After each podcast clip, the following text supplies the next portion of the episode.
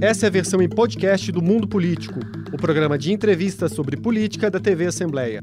Olá! Hoje no Mundo Político, o papel da juventude nas eleições de 2022. Na reta final do período de cadastramento eleitoral, a adesão de jovens bateu recordes e foi celebrada por instituições e personalidades que se envolveram em campanhas de mobilização. Mas a partir de agora, quais temas podem despertar maior interesse desse extrato social? Como fomentar uma maior participação efetiva da juventude em debates, disputas políticas e nas esferas de poder? Eu vou conversar com a estudante de Relações Internacionais e Políticas Públicas, Helena Branco, cofundadora da campanha Seu Voto Importa. Bem-vinda ao Mundo Político, Helena. Muito obrigada, Marco. É uma honra estar aqui conversando com vocês. A honra é nossa. Helena, qual foi o contexto político, social e econômico que inspirou a Girl Up, movimento global da ONU, né, que incentiva meninas a serem líderes pela igualdade de gênero, na criação da campanha Seu Voto Importa? Bom, pouca gente sabe, mas a hashtag Seu Voto Importa nasceu com as eleições municipais de 2020, com a missão de levar adolescentes a tirar o título de eleitor, juntamente com as meninas da rede, né? Então foi uma campanha pensada para ser descolada, para ser divertida e pelos jovens e para os jovens. E naquele momento, né, em abril de 2020, é, a gente estava em contexto de pandemia, então todos os TREs estavam fechados e o TSE ainda não sabia como ia fazer para as pessoas de 16, 17 anos, enfim, tirarem o título, votarem pela primeira vez. E aí a ferramenta que o TSE é, acabou desenvolvendo para solucionar isso, para que as pessoas pudessem tirar o título, surgiu nove dias antes do prazo. E aí a Seu Voto Importa veio então, com as eleições de 2020, exatamente para falar, gente, faltam nove dias, tirem o título de vocês. É uma ferramenta nova, é a primeira vez na história que a gente pode tirar o título de modo online. E aí a gente resolveu. É, primeiro que a gente teve um grande sucesso em 2020, a gente teve 33 milhões de impressões no Twitter, a gente teve um vídeo em que mais de 400 mil pessoas assistiram nosso vídeo de campanha no Instagram, e a partir disso a gente pensou, é, em um momento que a gente está no começo de 2022 e a gente percebe que pode ser que a juventude tenha menor participação nas eleições desde a redemocratização, a gente precisa fazer uma reedição dessa campanha. E foi aí que a gente pensou a nossa segunda edição da Seu Voto Importa. E a adesão maciça ao movimento, de alguma forma, lhe surpreendeu, levando inclusive a recordes no fechamento do cadastro eleitoral, né? batendo aí os 2 milhões de novos títulos de jovens, que foi muito celebrado pelo TSE. Bom, a gente tinha metas muito ambiciosas, de fato, no início, porque se a gente pensar, são 5 milhões de jovens de 16, 17 anos que ainda não tinham tirado o título de eleitor, e a gente tinha até o 4 de maio para fazer isso acontecer. Então, a gente teve parceria com o TSE, a gente teve parceria com várias outras organizações, e a gente fez uma verdadeira coalizão pelo primeiro voto. E a gente tinha essa meta ambiciosa de trazer esses 2 milhões de pessoas para tirarem o título e a gente de fato conseguiu é, alcançar esse objetivo, mas a gente não esperava que teríamos Leonardo DiCaprio e Anitta e grandes celebridades, Mark Ruffalo, falando sobre isso nas redes sociais e que a gente levaria quase 90 mil pessoas para o site do TSE, do nosso, direto do nosso site de campanha, e que a gente iria atingir quase 3 milhões de pessoas é, nos últimos 10 dias da campanha e o quão determinante foi o envolvimento dessas celebridades né, para o sucesso da campanha? Eu imagino que esse sucesso só aconteceu porque a gente tinha um trabalho de base dessas organizações é, muito alinhado, muito forte, muito comprometido. Então foi é, histórico no sentido da gente também, como várias organizações, nos mobilizarmos e termos uma mensagem muito clara que é não falar de jovens sem ter esses jovens na mesa. A gente não quer falar de modo vertical, né? De cima para baixo, como se fosse uma bronca. Então a gente resolveu pensar em tudo que não funcionou até o presente momento e a gente resolveu fazer uma campanha que de fato pensasse no jovem, centrasse o jovem nessa mensagem. E aí isso a gente foi vendo é, por exemplo, com o tweet do Leonardo DiCaprio falando da nossa campanha especificamente, da campanha da Seu Voto Importa e também da Olho Barulhinho, que são campanhas centradas no jovem. Então, eu acredito que esse esforço só chegou nessa galera muito potente, que e que tem muita visibilidade na mídia por conta desse trabalho que as meninas estavam fazendo nessas organizações. Eu digo meninas porque o Grow Up é, tem como, enfim, é, papel, o protagonismo das meninas. Então, as meninas se mobilizaram, fizeram essa mensagem, a gente montou essa campanha junto com outras organizações, e a partir disso, isso já chegou é, nessas celebridades de um jeito diferente, de um jeito mais atrativo, e as pessoas somaram muito com a gente, né? Porque, de fato, eleições presidenciais então, é um momento em que, e, e, além disso, além de serem eleições presenciais, corria esse risco da gente ter o menor número de jovens participando.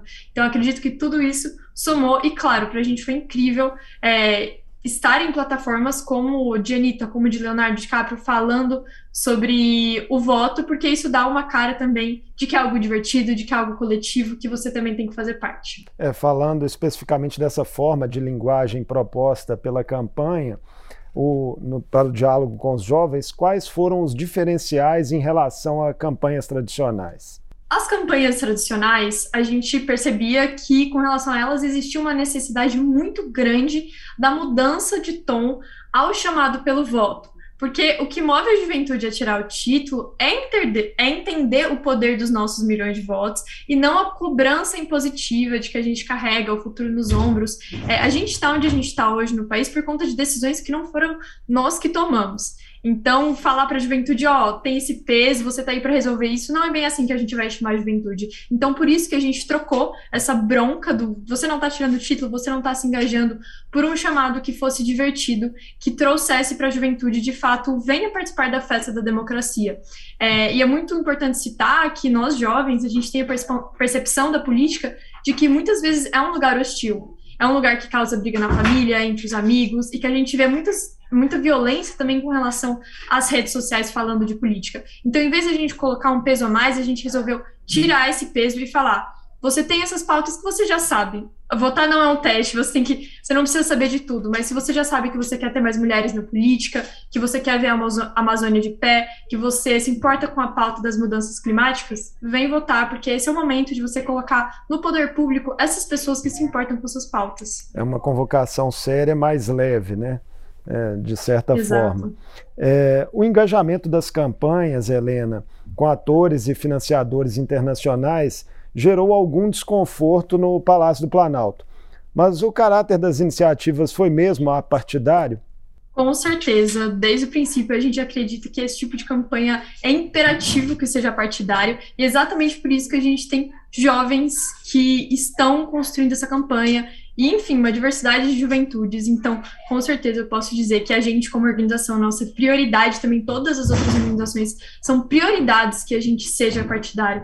É imperativo para a democracia, é imperativo quando a gente fala de voto jovem, que a gente fale do dever cívico de votar, e não de partido X, Y, Z. Então, a gente está aqui falando do dever cívico, a gente está falando do engajamento jovem, de entender o poder de transformação social e não de nenhum partido específico.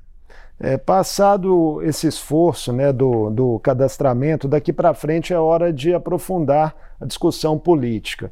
Quais temas, Helena, na sua avaliação, mais mobilizam os jovens brasileiros em 2022? Eu, eu entendo que a juventude é bastante diversa, mas eu vejo por parte de movimentos sociais que são liderados pela juventude é, que existem alguns temas que sobressaem, por exemplo, quando a gente fala de mudanças climáticas, a gente tem o movimento Fridays for Future, que fala então da juventude, das mudanças climáticas, da greve pelo clima. Então eu vejo um esforço muito grande da juventude de falar, a gente é a última geração que tem a chance de conseguir deixar a Amazônia de pé. Então vejo essa pauta se sobressaindo e, e, e chegando também no, na, nos candidatos né, falando, ó, a gente se importa com isso, então acho que é algo que vai guiar, sim, o voto jovem.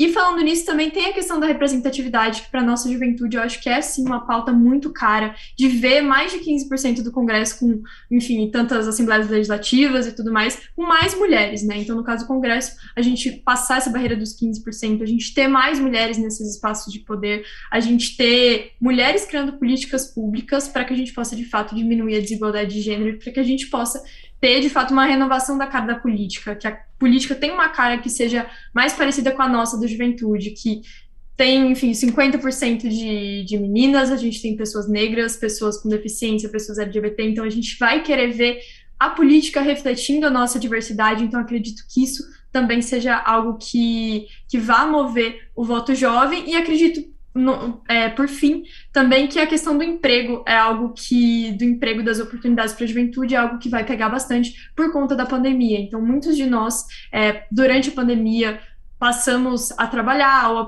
procurar oportunidades de emprego para ajudar a família por conta do preço dos alimentos, da inflação. Então, eu imagino que as oportunidades é, de emprego e até o investimento na educação pública seja algo que os jovens vão orientar o seu voto talvez para estar mais perto disso, porque é algo que está impactando a gente no dia a dia. É, o país ainda tem né, 12 milhões de desempregados, de fato é um drama bastante significativo.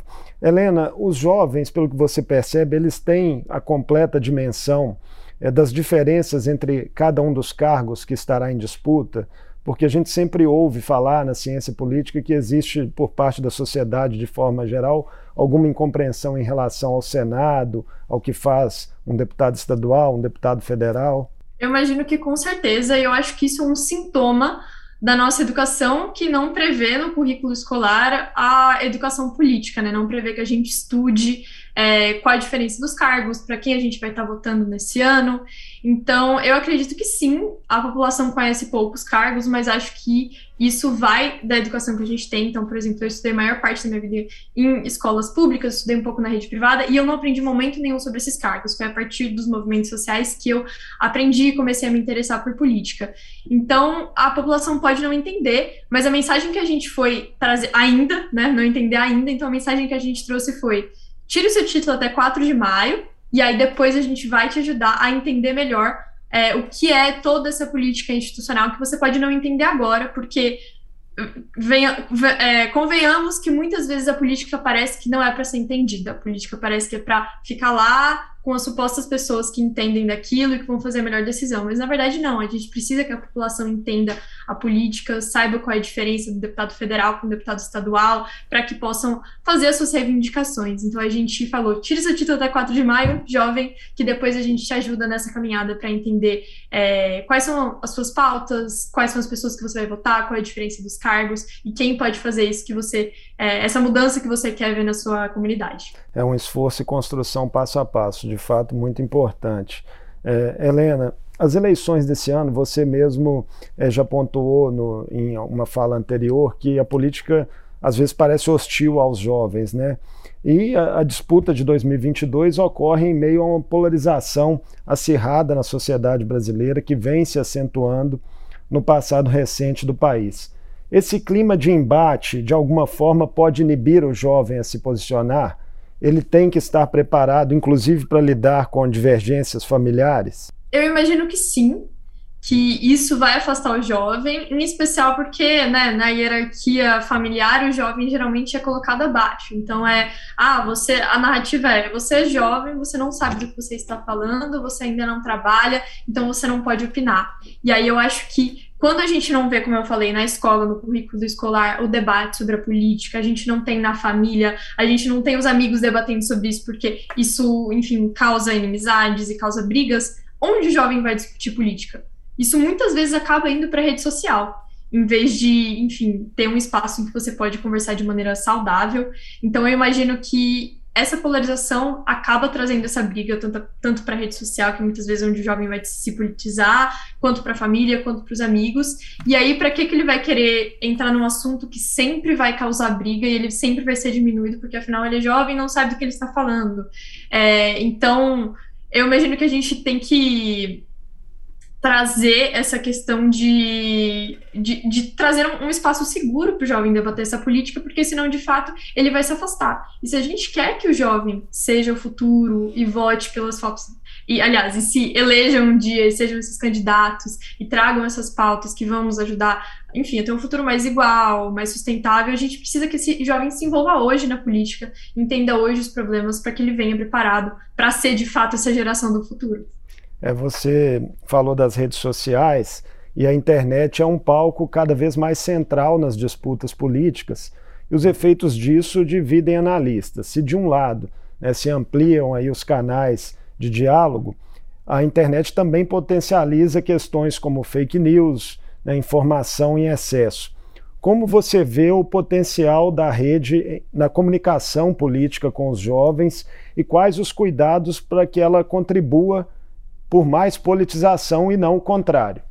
Bom, eu imagino que a gente tem sempre que falar dessa parte educacional, então tem muitos projetos interessantes em escolas, por exemplo, que falam sobre como você identifica uma fake news. Então, acho que isso é imperativo para um mundo em que existem pesquisas que apontam que o jovem hoje se politiza mais pelas redes sociais do que, por exemplo, pela televisão ou outros meios que as pessoas é, costumavam se politizar. Então, a gente tem que tomar de fato esse cuidado com, com as redes sociais, mas isso só vai acontecer se a gente é, mostrar isso para o jovem. Então, o jovem, enfim, a gente não tem como limitar isso na internet, a gente tem esforços, esforços contra fake news, a gente está, é, como sociedade, melhorando as políticas públicas para lidar com as fake news, ainda que a gente tenha alguns retrocessos, mas o importante é que o jovem saiba disso e que ele tenha o conhecimento suficiente para olhar, identificar uma fake news e não cair nesse tipo de coisa. E como você falou, ao mesmo tempo a gente tem fake news, mas a gente tem a questão da democratização da política, né? Então, muitas vezes os jovens acabam entrando para querer entender mais essa parte da política com uma blogueira de maquiagem que falou ali é, de um tema X, de um movimento social X, que ela está participando, seja uma questão feminista ou qualquer outra coisa, e aí o jovem acaba se interessando. Então, acho que as redes sociais são um mecanismo extremamente importante para a gente pensar essa democratização da política, até por conta de uma linguagem simples. Então, a gente, se a gente quer aproximar o jovem dessa política que ele entende como algo nebuloso, como algo hostil, a gente precisa de uma linguagem mais simples e que o jovem de fato entenda. E muitas vezes a rede social faz esse papel. E aí vem de estar tá fazendo o papel direitinho, né? Se está de fato dando uma informação verdadeira, de fato mobilizando pelo conhecimento, é, pela coletividade, ou está mobilizando pelo ódio. Então, acredito que o conhecimento vai ser a ferramenta é, da juventude quando navegar pelas redes sociais. É um movimento recente, né, de parte da, do meio político que tem crescido é a adesão de candidatos ao TikTok, né? Acho que de olho justamente no público jovem, uma nova forma de linguagem mais leve. Exato. E é muito importante a gente pensar também que nesse ano o TSE criou um, TikTok. E eu acho isso muito incrível de, de ser ressaltado, porque, primeiro, o TSE percebeu que precisa estar nos espaços que o jovem está e que é a rede social também. Isso faz parte. A gente consegue falar de temas que são sérios, que são importantes, falar de democracia de um jeito leve, de um jeito divertido, trazer conscientização por meio, por exemplo, do TikTok. Então, o TSE acertou muito aí e vem procurando esses espaços de onde os jovens estão para trazer a mensagem da democracia e do voto. Para a gente falar de um exemplo concreto, né, de engajamento que deu resultado, em abril de 2020 você foi uma das criadoras do Movimento Livre para Menstruar, que resultou em nove leis estaduais e 40 municipais para a inclusão de absorventes na cesta básica. Esse é, de fato, né, um exemplo de que o engajamento efetivo em debates é o caminho para se alcançar resultados concretos em políticas públicas. Os jovens precisam ter essa consciência de que colocando a mão na massa as coisas podem mudar?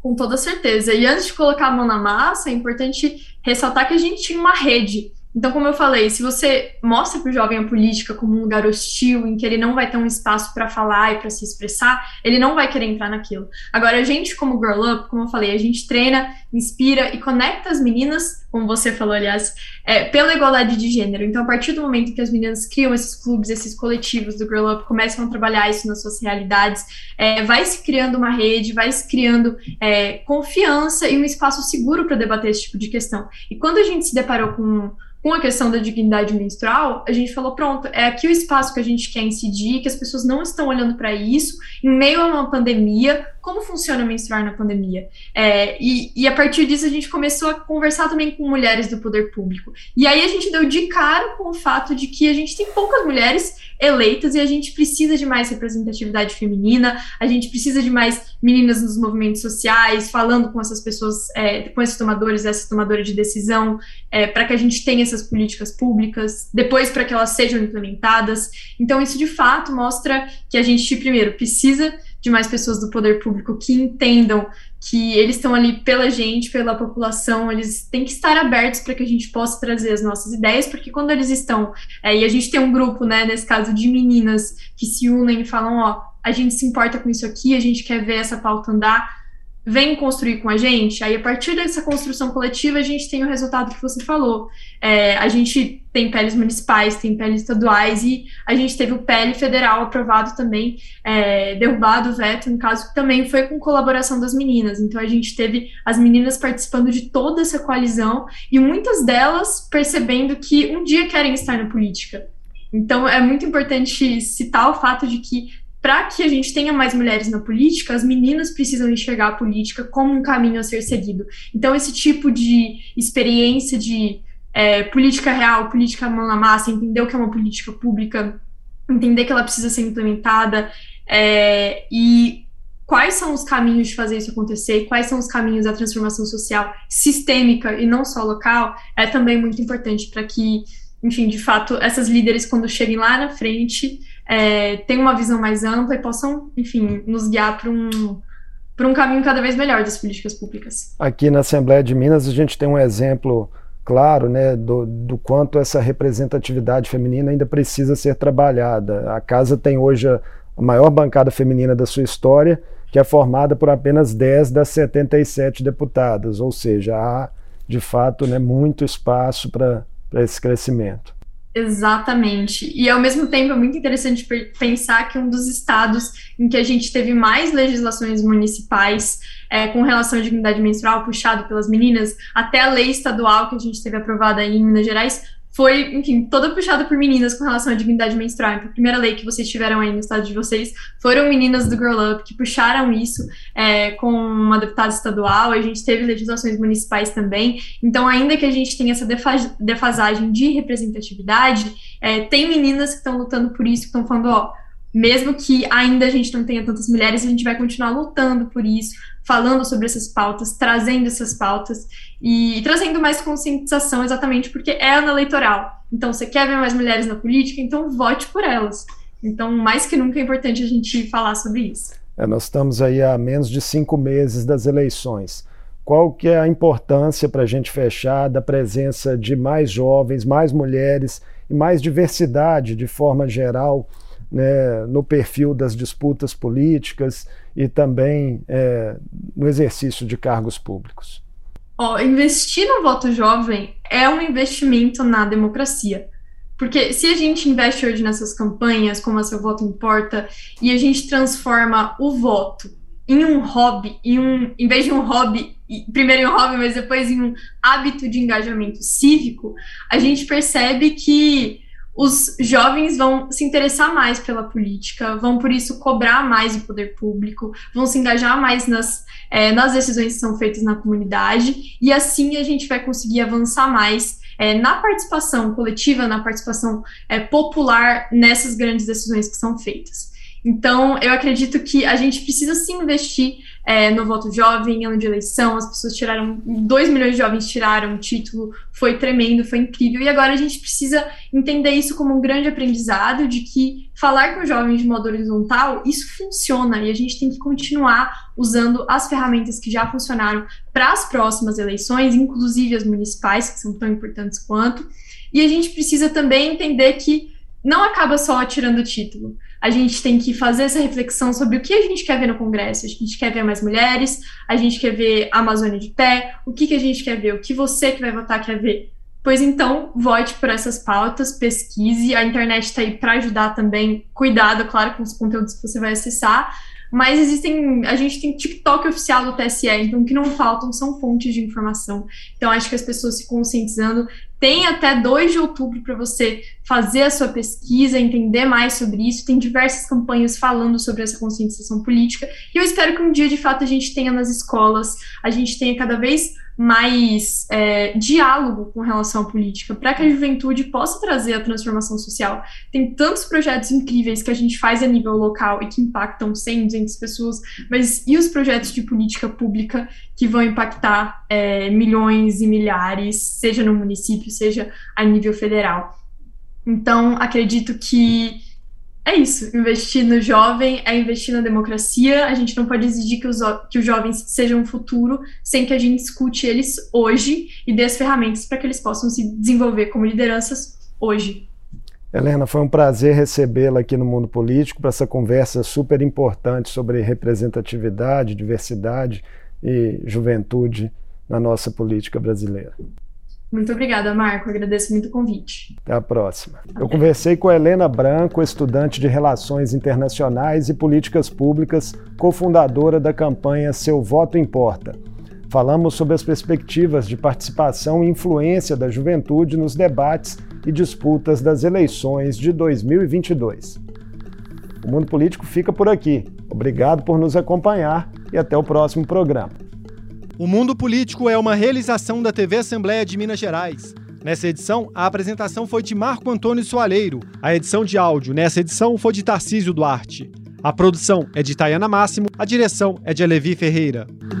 Você pode seguir o Mundo Político nos principais tocadores de podcast. Assim, você não perde nenhuma edição do programa. Para assistir a essa entrevista e aos outros conteúdos da TV Assembleia, acesse almg.gov.br/tv.